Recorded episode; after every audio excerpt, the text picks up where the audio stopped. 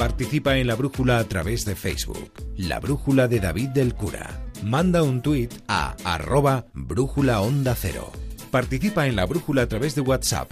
Deja tu mensaje de voz en el número 608-962-492. Tenemos una estación de radio en un faro asomado al Cantábrico, así que lo siguiente en la brújula es una conexión con Punta Norte, con Javier Cancho.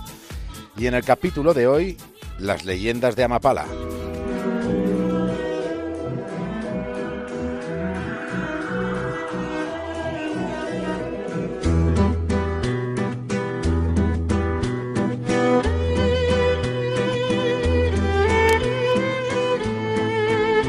Amapala es territorio portuario que está en la isla del Tigre, que es una isla pequeña de unos 75 kilómetros cuadrados donde se levanta un volcán que está moribundo. La isla del Tigre está en el Golfo de Fonseca, que es conocido como la Triple Frontera. En ese lugar han ocurrido algunos de los mayores conflictos que han existido en Centroamérica. De manera que por muchos motivos, Amapala no es un lugar cualquiera. De hecho, hasta finales de los 70, hasta su decadencia, fue el mayor puerto de Honduras en el Pacífico. Allí hubo historia, hubo bastante flujo comercial y sobre el malecón se nota, se construyeron imponentes casonas de una arquitectura que es parecida a la, a la, que pueda encontrarse en Asturias o en Cantabria. Amapala es hoy un enclave tranquilo, bastante pintoresco, pero su historia está repleta de intensidades, empezando por el propio nombre que provendría de una palabra indígena que significa cerro de culebras.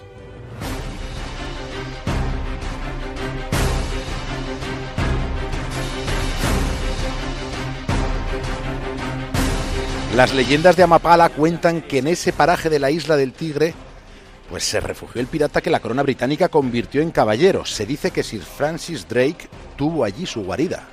Como saben, Drake tenía patente de corso, tenía protección de la reina Elizabeth. Ya en alguna ocasión hemos relatado las fechorías que cometían los perros salvajes del mar. El caso es que se cuenta que el navío de Drake, el Pelícano, estuvo atracado en el muelle de Amapala. El Pelícano tenía 14 cañones por banda y pesaba solo 240 toneladas. Puede parecernos mucho hoy en día, pero en aquella época era bastante ligero, era muy ágil surcando el mar. Y lo navegaban 90 marineros que también eran forajidos. En 1578, cuando el pirata Sir Francis Drake cruzó el estrecho de Magallanes, lo hizo asaltando varios puertos españoles que estaban en el Pacífico. Y se sostiene que se ocultaba en esa porción de tierra que está en la isla del Tigre. En ese ámbito de lo legendario, sin posibilidad de que se pueda hacer una constatación histórica, incluso se cuenta que Drake mantuvo un amorío de los del siglo XVI con una mujer de Amapala. En el extremo norte de la playa Grande hay unas cuevas, y en esas cuevas, lo que dice la leyenda es que en alguno de sus recónditos rincones, Drake habría enterrado parte de sus tesoros.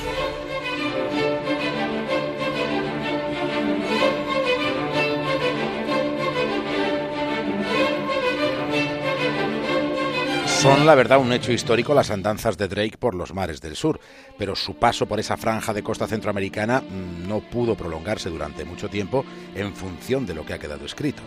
La versión que sostiene que Drake estuvo algunas fechas en Amapala procede de un arqueólogo que también fue diplomático de Estados Unidos. Se trata de Mr. Squire.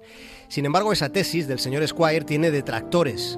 De hecho, los principales biógrafos del pirata Drake no mencionan en ningún momento ni por ningún sitio la isla del Tigre. Los lugares exactos por los que pasó siguen siendo objeto de investigación y también de alguna controversia. Un tipo llamado Michael Turner dedicó 30 años de su vida a seguir el rastro del navegante inglés. Es el autor de un libro titulado Tras la estela de Drake. Y Turner sostiene categóricamente que el marino jamás tuvo un idilio en Amapala porque nunca pasó por allí.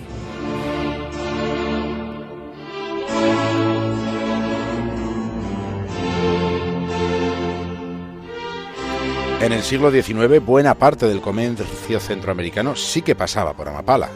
De la isla del Tigre zarpaban barcos que iban repletos de bananas, iban hacia Europa o hacia Estados Unidos. También había madera que, que partía rumbo a Alemania o a los Países Bajos, pacas de algodón con destino a Japón. Había rutas establecidas con algunas de las ciudades más importantes del mundo en aquel momento. Había comercio con Liverpool, con Bremen, Marsella, Génova, lo había con Nueva York o también con Valparaíso. Y fue allí en Amapala, fue allí donde se firmó el tratado de lo que se planteó como los Estados Unidos de Centroamérica. Pero aquello fue bastante efímero porque hubo un golpe de Estado en El Salvador, en uno de los países de Centroamérica. La bahía de Amapala recibió la visita de un inquilino de la Casa Blanca. De Washington llegó a la isla del Tigre el presidente Hoover, y esto fue en el año 1928. Todo esto que estamos contando está confirmado, forma parte de la historia comprobada. De lo que no hay registro es sobre otra de las leyendas de Amapala, la presencia allí del físico más famoso de la historia.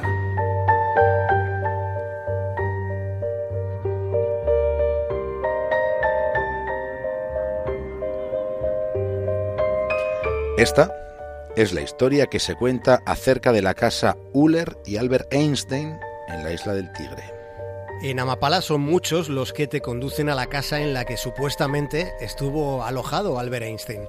Pero en esa casona no hay ni una sola referencia, no hay ninguna placa conmemorativa ni, nada de eso. Los veteranos del lugar alegan la pérdida de los documentos gráficos, de documentos de cualquier tipo que habrían ilustrado la veracidad de esta historia. Preguntando a, las propias autoridades municipales, se da por hecho también en, el ayuntamiento, digamos que en el ayuntamiento de Mapala se da por hecho que el físico pasó por allí. Tres días y dos noches sostienen. Aseguran que vino después de la guerra del 45, cuando ya vivía en Estados Unidos, y dicen que se quedó en la casa Uller, en la que eh, se solía hospedar a visitantes europeos. La casa Uller es hoy en día una casa de color verde que está muy cerca del muelle. Se supone que Einstein habría ido a ver a alguno de los ciudadanos alemanes que vivían allí, y allí en la isla del Tigre sí que hay constancia histórica de la presencia de apellidos alemanes como Rosner, Conke o Sierche.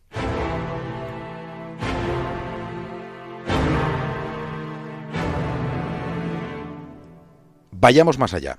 Esta noche estamos persiguiendo una leyenda para tratar de verificarla. La siguiente parada nos conduce a Jerusalén.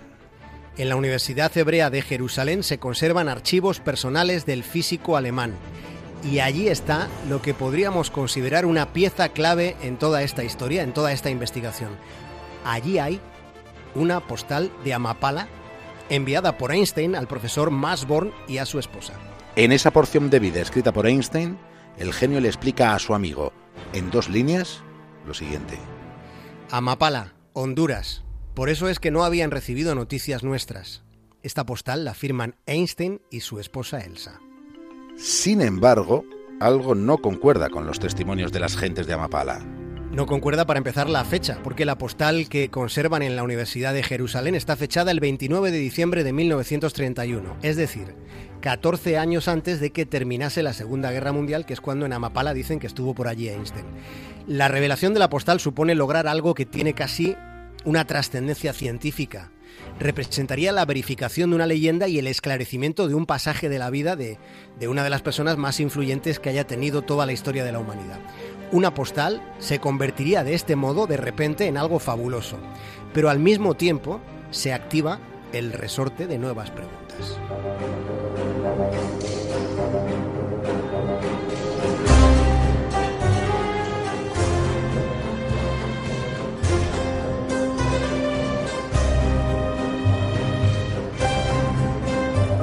¿Qué fue hacer Einstein a Honduras años antes de que comenzase la Segunda Guerra Mundial? La respuesta la encontramos buscando. En uno de los diarios del físico, bajo la anotación 22 de diciembre de 1931, puede leerse lo siguiente. 8 de la mañana. Llegamos a la bahía de Honduras. Anclamos en la isla del Tigre. Es una impresionante bahía de aguas azules, en medio de muchas islas volcánicas. Se ven colores verdes sobre marrón. Esta es la descripción que hace Einstein del Golfo de Fonseca, de la triple frontera.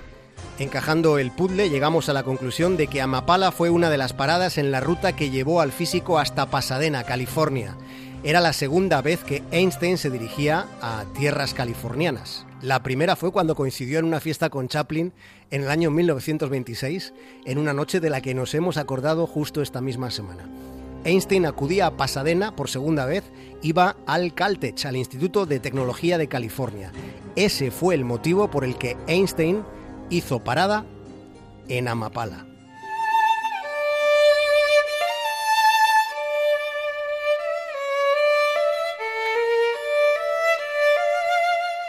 Sin embargo, el desenlace de esta historia está a punto de dar un giro inesperado, porque aunque la postal nos haría pensar que Einstein efectivamente estuvo en Amapala, en realidad nunca llegó a poner alguno de sus pies en la isla del Tigre.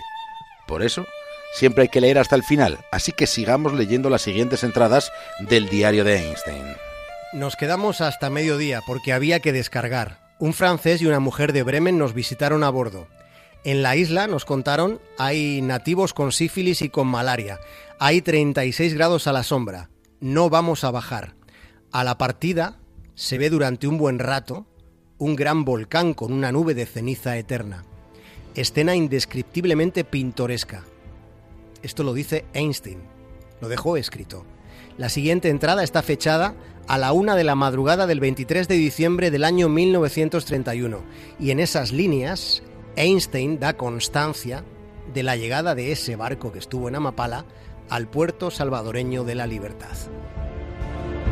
Einstein no durmió en la casa Uller, nunca puso un pie en Amapala, pero sí la contempló desde un barco fondeado en su bahía. Un cigarrito y él se fue a acabar el día mirando cómo bailaba el barquito en la bahía. La noche entera pasó apoyado en el dintel, con el alba se marchó,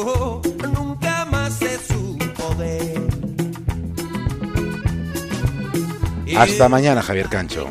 Un abrazo, David.